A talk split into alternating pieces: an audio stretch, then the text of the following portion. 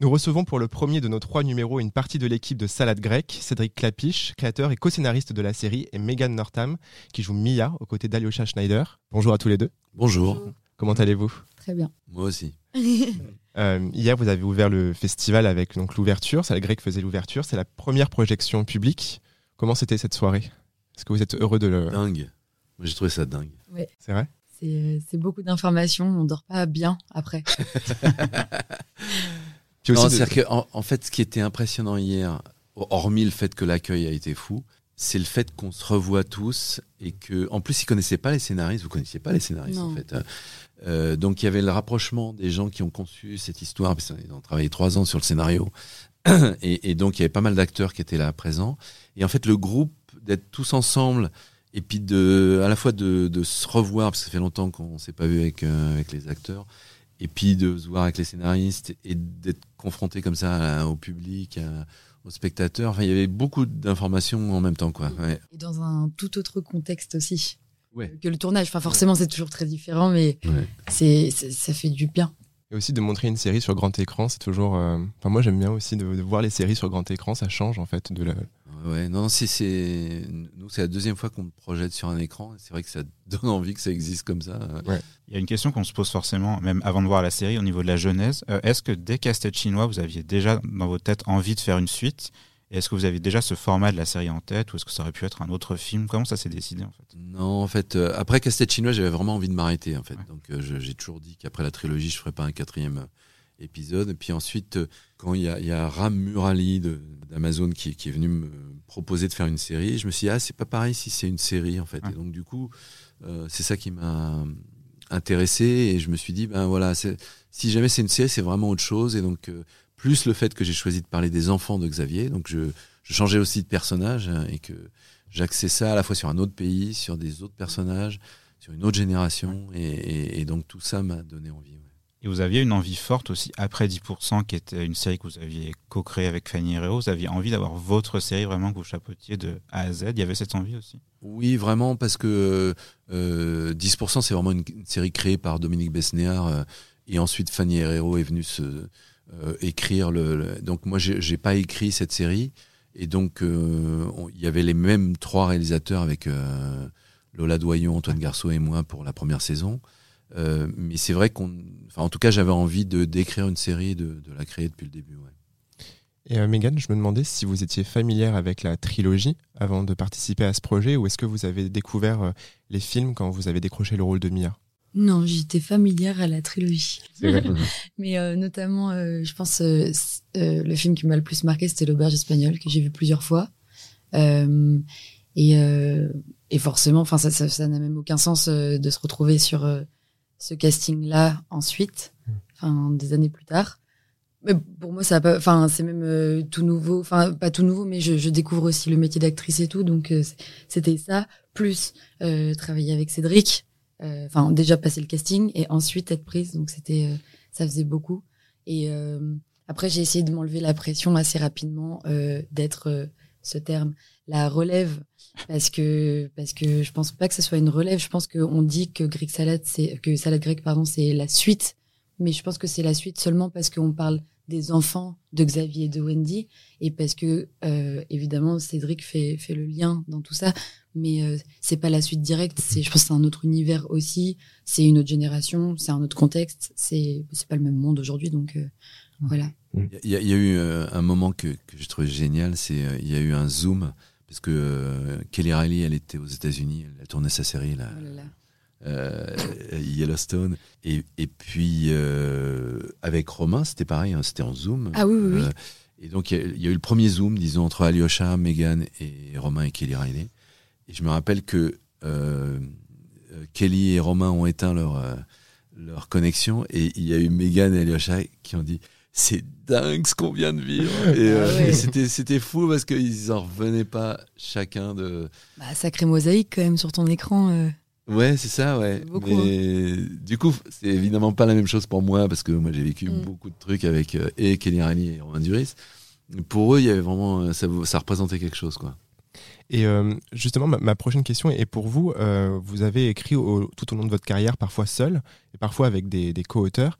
Je voulais savoir comment l'expérience de la série c'est organisé pour vous de créer, de d'écrire avec plusieurs personnes et comment c'est constitué le choix bah, pour du décor par exemple d'Athènes et aussi le parcours de ces personnages. Comment voilà vous avez organisé tous ensemble pour écrire. Enfin, c'est vraiment un exercice de collectif quoi cette série. Oui, pour moi ça fait partie du choix de faire une série par rapport à un long métrage d'aller vers une expérience collective et donc d'aller vers euh, une writing room avec plusieurs scénaristes, euh, d'aller euh, sur quelque chose qu'on fait à plusieurs réalisateurs.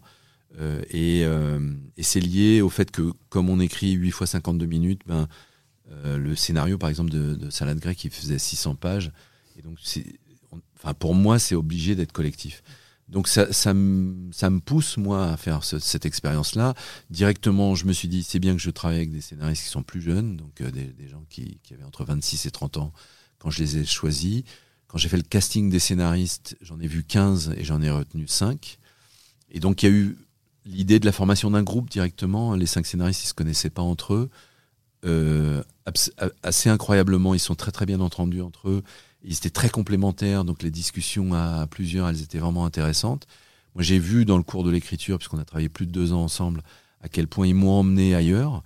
Et par exemple, le choix de tourner en Grèce, c'est vraiment venu de la discussion avec eux. C'est-à-dire qu'ils m'ont tous convaincu que Athènes était la ville la plus intéressante pour, pour baser cette, cette histoire. Et donc, il y a beaucoup de choses de, de la, la, nourriture ou de, de, de, ce dont on parle dans cette série qui vient de ces cinq scénaristes. Parce qu'il faut rappeler que euh, la Grèce a accueilli, enfin, comment dire, euh, il y a eu beaucoup de demandeurs d'asile en Grèce ces, dernières années, des milliers de personnes, et c'est aussi totalement lié à l'histoire de la série qui parle aussi de la crise migratoire en, Europe. C'est vraiment une toile de fond tout au long de la série. Ouais, c'est-à-dire que c'était à la fois le passé de la Grèce, avec la, Grèce antique et la mythologie grecque, le berceau de l'Europe, le berceau de la démocratie. Il y a beaucoup de choses qui sont issues de la Grèce. Et il y a les problèmes actuels de l'Europe aussi. Et donc, donc c'était ce, double côté euh, à la fois passé et présent qui nous a plu. Et c'est vrai que voilà, la Grèce est la frontière de l'Europe euh, officielle, je dirais. C'est pour ça qu'il y a des camps de réfugiés ou de migrants. Euh, c'est que les gens essayent de rentrer en Europe en passant par la Grèce. Et ça vous intéressait justement, j'imagine, de créer ce parallèle avec l'auberge espagnole où l'Europe de 2002 n'est plus du tout l'Europe d'aujourd'hui. Enfin, ouais. L'Europe Erasmus, aujourd'hui, c'est assez différent. Oui, c'est ça. C'est-à-dire que même c'est inclus dans le personnage de Mia où euh, directement on a voulu qu'elle ne fait pas Erasmus. Elle dit à, ses parents qu'elle va faire Erasmus, et en fait, euh, sans trop spoiler, euh, elle, elle, elle, a un côté disruptif, disons, par rapport à la génération d'avant. C'est bien dit. J'imagine qu'un des défis de la série aussi, c'était de trouver les bons interprètes pour jouer Tom et Mia, qu'on a vu enfant dans Cassette chinois. Ça devait être une des choses les plus importantes pour vous. Bien sûr, c'était très compliqué parce qu'il fallait trouver des gens vraiment bilingues. Donc, Megan, son père est anglais, donc elle parle bien anglais. Euh, Alyosha, il est de Montréal. Enfin, c'est une famille française qui, qui, vit au Canada et donc du coup, il est vraiment très euh, fluent en anglais. Euh, et, du coup, il y avait ça. déjà, ça, ça écrémait pas mal d'acteurs et actrices. Et puis après, accessoirement, il fallait qu'il joue bien. et donc là, j'avoue que, que on a vu beaucoup de gens euh, et puis, ouais, Megan, notamment, c'est vraiment imposé. Euh, parce qu'elle joue bien. Bah il y a eu plusieurs étapes de casting. Comment ça s'est euh, passé? Vous avez, vous avez passé plusieurs auditions? Oui, je, je, crois que j'en ai passé à peu près quatre. Ok. trois ou quatre. Trois ou quatre, oui, je dirais, ouais. Voilà. Mais c'était. Je, je, crois que. Tu vois, tu, tu continues, tu y vas, tu te pointes au prochain et tu te dis, bon, bah écoute, t'es es quand même déjà un peu investi hein, dans, l'aventure quand, quand, quand tu as plusieurs castings comme ça à la suite. Mais euh, c'est vrai que quand je suis arrivée au casting à celui où j'ai rencontré vraiment Alyosha, euh, il a pas hésité une seconde pour me dire, et c'est bien la, je crois la première fois que ça m'arrive de rencontrer ta réplique, enfin la personne avec qui tu vas jouer que tu ne connais pas et qui te dit euh, autour d'une clope et d'un café, euh, mais avant de rentrer, tu il me voyait toute stressée, il m'a dit tu veux qu'on se la fasse juste en lecture? Et franchement juste la lecture posée dans la petite cour. Euh, a fait que, je sais pas, j'ai senti direct aussi que ça, se passait avec Alyosha et je pense que c'est ce qui s'est passé du coup en casting. Parce que il y a tout ça, il y a le fait de, bien jouer, peut-être, euh, voilà, chacun de notre côté, mais il y a aussi le fait que je pense que Cédric, t'es très fort aussi pour, euh, pour trouver des connexions entre les gens et c'est ce qui fait que t'es fort sur le collectif et bah, sur toute, l'équipe en fait du tournage là. Ce qui était le plus fou, c'est ça aussi, c'est les relations humaines entre nous on, on se ressemble, on est tous très très différents. Et pour autant, il y a vraiment des liens qui se créent qui sont hyper forts. Euh, et ça, ça a été pendant, pendant six mois comme ça, on Ouais. été hyper euh, très très proches. Hmm. Et ça fonctionne, enfin, tu vois, c'est ce que tu disais par rapport au scénariste, c'est la même chose, tu vois. Donc, il y a un truc, euh, on se demande tous, hein, on en parle de notre côté, on est là, mais comment il fait pour savoir que ça va bien se passer? Non, mais c'est ça qui est fou, c'est que. Alors, on le sait pas toujours. euh, après, c'est ce qu'elle raconte, c'est vrai que quand je choisis un frère et une sœur, notamment dans une série où je sais qu'on va travailler six mois ensemble, euh, euh, ça sera tous les jours pendant six mois, euh, on a intérêt à bien s'entendre, et notamment les deux acteurs entre eux. Et donc, ils doivent jouer beaucoup de conflits. euh, C'est-à-dire que dans l'histoire, il y a beaucoup de fois où ils s'entendent pas. Mais du coup, il faut beaucoup s'entendre pour jouer des gens qui s'entendent pas. Et, et ça, c'est vrai qu'on le vérifie au casting. C'est-à-dire qu'on Mm. on choisit pas deux bons acteurs, on choisit deux bons acteurs qui vont bien ensemble. Quoi. Et euh, Megan, votre personnage est, est vraiment intéressant parce que je trouve qu'il reflète parfaitement la, la nouvelle génération aujourd'hui qui est beaucoup plus euh, politisée. Euh, J'aime qu'elle soit vraiment euh, rebelle, presque anti-système. On voit aussi qu'elle elle, elle refute un peu et elle assume pas vraiment ses, ses- ses origines, en tout cas ce, ce côté un peu privilège de sa famille. Mm. Euh, ça c'est très important et ça renvoie un peu au personnage de Xavier dans l'auberge espagnole qui voulait un peu euh, créer une rupture avec son père et changer de, de parcours. Euh, comment vous avez justement construit ce, ce personnage-là Euh, notamment, je suppose, en vous inspirant un peu de notre génération qui est euh, beaucoup plus voilà dans la rue, qui fait beaucoup. Enfin là, c'est ce dont, ce dont parle la série, vraiment sur l'activisme, etc.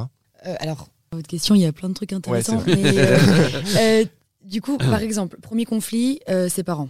Donc, si je parle par rapport à la narration, il y a Wendy et Xavier qui se séparent. Donc, déjà, j'imagine que vivre euh, un divorce en tant qu'enfant, c'est pas, pas évident. Ça te, ça te sépare forcément un tout petit peu euh, le cœur et le cerveau. Et euh, du, du coup, il y a ce truc-là. Je pense qu'elle avait juste plus envie d'être dans ces embrouilles de famille, on va dire. Et elle a un truc hyper indépendant de faire son, son petit chemin toute seule. Et puis après, ce vers quoi elle va en allant à Athènes, forcément, ça me parle. Et ça me parle, ça me parle pour moi, mais ça me parle pour notre génération, enfin ma génération. Et je crois qu'en effet, il y a quelque chose. euh, C'est marrant, il y a quelqu'un tout à l'heure qui m'a dit euh, ça me fait bizarre de voir votre génération comme ça, toujours en lutte, parce que du coup, on a l'impression que, enfin, il dit moi, je me demande euh, à quel moment vous êtes heureux, parce que vous êtes tout le temps en lutte en fait. Vous êtes constamment en train de lutter contre tout, alors que dans les années 70, comme lui il me dit, racontait, il me dit euh, ouais, on faisait la fête et on réfléchissait pas à ce qui va aller se passer le lendemain. Donc euh, c'est vrai qu'il y a un truc, euh, moi c'est la question que je me pose un peu tout le temps, hein. je, suis, je suis très en lutte pour beaucoup de choses. Et je crois que ce qui m'a fait du bien à interpréter le rôle de Mia, c'est qu'elle était en lutte précisément pour des choses euh, bah, très concrètes. Et ça m'a permis aussi de, bah, moi, de pouvoir m'exprimer à travers un rôle. Et c'est une part d'éducation que j'ai reçue euh, sur six mois de tournage, quoi. Enfin voilà, c'est des valeurs que, que je défends. Il y, a, beaucoup de choses qui se passent dans la série et Mia, elle va vraiment euh, explorer beaucoup de domaines différents et elle s'en prend plein la tronche aussi. Donc, elle a des raisons d'être en colère et d'être en lutte. Non, mais c'est vrai que quand, on écrivait avec les scénaristes, on voyait à quel point il y avait pas mal de. Ou, même quand j'ai fait le casting, je me rendais compte qu'il y avait beaucoup de femmes, notamment, je sais pas pourquoi, qui vont, euh, au lieu. Elles avaient deux semaines de vacances, elles allaient travailler dans un camp de réfugiés. Euh, c'est un truc que j'aurais pas vu dix ans plus tôt, en fait. Et, euh, et c'était pour se sentir utile, quoi. Et que du coup, la notion de vacances, c'était une notion de je, je veux me rendre utile pendant une semaine. Et c'était une façon aussi de découvrir un autre pays, c'était aussi une façon de voyager, mais c'était une façon de voyager en étant, voilà, se, en se sentant utile. Quoi. Donc euh, ça correspond à une réalité d'aujourd'hui. ouais. Et puis je trouve aussi ce qu'on ressent bien dans la série, c'est que notre génération est beaucoup plus mise euh, devant une urgence, l'urgence écologique, euh, l'urgence humaine. Et ça, c'est peut-être pas ce qui était le cas pour nos parents, euh, je pense, à leur époque. Oui, c'est ça en fait, ouais. c'est qu'on l'a direct. C'est là, c'est devant nous. On peut pas fermer les yeux. On peut plus Exactement. fermer les yeux. Donc je pense qu'il y a un truc aussi que tu sois dans une asso ou pas. C'est pas seulement ça. C'est c'est un truc conscient. C'est une morale qu'on a. euh, je pense obligatoirement en fait. Enfin, c'est pas possible de fermer Mhm. les yeux là-dessus. Donc on agit directement, impulsivement. Et euh, c'est euh, Mia, elle est, elle représente exactement ça. Mhm. Côté. euh, Moi, il y a une phrase de Mia que j'aime beaucoup.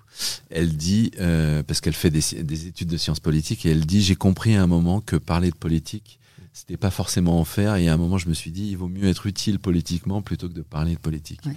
Et je trouve, je trouve qu'elle a raison. ça explique bien. ouais. Ouais. Bah, c'est agir plutôt que parler, quoi.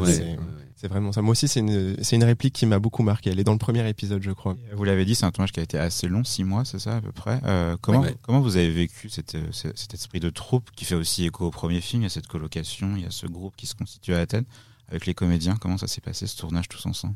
C'était fou. C'était fou. Et il y a beaucoup d'infos en fait. C'est vraiment une expérience de vie. C'est c'est pas que du boulot et c'est pas que du c'est pas que un tournage non plus. Hmm. C'est vraiment euh, t'es immergé entièrement euh, dans, dans, un nouveau groupe et une nouvelle famille que tu te crées pendant six mois. Et un nouveau lieu. Et un nouveau lieu, enfin carrément un nouveau pays, carrément. Enfin c'est c'est un truc de fou quand même. Et puis euh, avec beaucoup d'acteurs, on était dans le même immeuble. D'accord. Je pense que c'était pas fait euh, innocemment. et euh, du coup, on était dans le même immeuble, donc forcément, on, on partageait beaucoup de, de, moments de vie ensemble. On avait voilà, des, des dîners, euh, on, on, répétait ensemble, on se voyait sur le, toit tous ensemble. Puis une petite vie de quartier aussi, donc euh, ça n'a pas été très difficile de, créer cette, ce, groupe comme ça. Après, six mois, c'est long, c'est beaucoup bon, j'ai déjà fait une série avant, mais là c'était vraiment un niveau texte et, et, rôle aussi, c'était euh, un marathon quoi. Donc c'est un marathon, faut tenir le coup et pour le coup mon, partenaire, le binôme binôme binôme, euh, voilà, c'était Alyosha. Et donc on avait de la chance de savoir tous les deux. C'est vrai que il y avait cette espèce de vie collective où ils sortaient ensemble, ils partaient en week-end ensemble, ils allaient dans... mm. enfin, il y avait vraiment un truc très très vie collective ou colonie de vacances parfois. Et parfois aussi le besoin de. Enfin, toi, tu as eu besoin de t'isoler, c'est-à-dire que le côté trop festif ou le côté trop groupe, il y a eu des moments, euh, le week-end, elle s'isolait parce que par, par, rapport au rôle qu'elle avait à jouer, c'était ultra fatigant. Quoi. C'est, c'est vrai que c'est 99 jours de tournage avec pratiquement tous les jours euh, beaucoup de textes à apprendre, des scènes euh, souvent violentes ou dures à, à interpréter. Donc c'est, c'est très prenant. quoi. Oui, sinon tu t'embrouilles les pinceaux et le but c'est de tenir jusqu'au bout. Quoi. Ouais, ouais. voilà. Et euh, la question que l'on peut se poser, est-ce que vous avez déjà en tête une saison 2 Est-ce que c'est voilà, est-ce que vous seriez partant pour faire une saison 2 Alors moi je l'ai déjà écrite du coup. Alors faut que tu me dises qu'est-ce qui se passe? euh, c'est évidemment possible et rien n'a été dit, ni de la part de Prime Video, ni, ni, ni de ma part à moi. donc, euh, donc pour l'instant, c'est ouvert et, et, je pense que c'est un peu comme avec les films précédents, c'est-à-dire que faut peut-être choisir dans cinq ans ou plus euh, oui. si ça vaut le coup de faire une suite. Mmh, tout à fait. Et on pourrait imaginer que dans cette saison 2, on pourrait peut-être retrouver d'autres personnages des films. Est-ce que dans, cette, dans, la première saison, il y a des personnages que vous auriez aimé inclure et que ça a pu se faire pour raison d'emploi du temps? Oui, disons qu'il y a Christina Brando, par exemple, l'espagnole, où c'était vraiment à deux doigts qu'elle. Puis en fait, il y a un moment, on est obligé de choisir. Euh, là, il se trouve qu'il y avait une petite histoire qu'on qu'on avait inventée avec Tobias, le personnage allemand, espagnol. Donc lui, il y avait une présence euh, qui était qui était bien. Euh, Kevin Bishop, c'est le frère de, de Wendy, donc euh, il y avait des espèces d'évidence avec eux, mais, mais sinon, euh, a, ouais, il n'y avait pas d'autres personnes qu'on avait envie de faire euh, revenir. Il y a eu évidemment la question d'Audrey oui. mais assez rapidement, Audrey elle a dit qu'elle arrêtait de filmer là, il y a quelques années, donc on n'a pas voulu l'embêter. quoi. Et je me permets une dernière question. C'est la première fois que vous travaillez, euh, il me semble, pour une plateforme de streaming. Mm. Est-ce que vous avez eu le sentiment d'avoir eu toute la liberté que vous souhaitiez pour créer ce projet? Comment s'est passée cette collaboration? Alors, je, dois dire que ce qui était vraiment intéressant dans, la, première année de quand, j'ai commencé à écrire la série, c'est qu'ils m'ont présenté des gens, euh, notamment la, la, productrice de Mad Men, Breaking Bad. Euh, enfin, elle avait fait comme ça des grosses séries américaines. Ça a été ultra intéressant d'entendre son point de vue sur qu'est-ce que c'est la spécificité de l'écriture d'une série. Avec les scénaristes, on a été, euh, c'était presque comme une sorte de séminaire euh, et donc vraiment le début de l'écriture était très intéressant et heureusement qu'elle d'ailleurs qu'elle nous a aiguillés parce que j'allais pas partir sur les bons principes moi. Donc ça, ça a été vraiment utile, je dirais, de, de partir avec la logique d'Amazon. Et ensuite, j'ai été complètement libre, écriture et tournage, de, de, de faire les choses que je voulais. C'est au montage où, où là, il y a, eu des discussions. Et, par contre, encore, la, série est ce que je... Enfin, je revendique absolument tout dans cette série. Donc, euh, donc grosso modo, ça, ça s'est bien passé. Et je suis assez curieux d'aller jusqu'à la sortie parce que pour moi, pour avoir une opinion sur euh, Amazon Prime Video, ça va beaucoup dépendre de ce qui se passe le mois prochain quand ça va sortir. C'est-à-dire que je suis assez euh, perplexe, disons, euh, par rapport à la sortie d'un film dans une salle où on a le rapport public, etc. Là, il y aura un rapport abstrait et ça va appartenir à Amazon Prime. Je suis pas sûr d'aimer ça, mais on va voir. En tout cas, la série Salade grecque sera disponible sur Prime Video dès le 14 avril prochain. Merci à vous, Cédric et Megan, d'être venus à notre podcast. Merci. Cas, Merci. Bon courage pour cette sortie. Merci beaucoup. Merci. Allociné,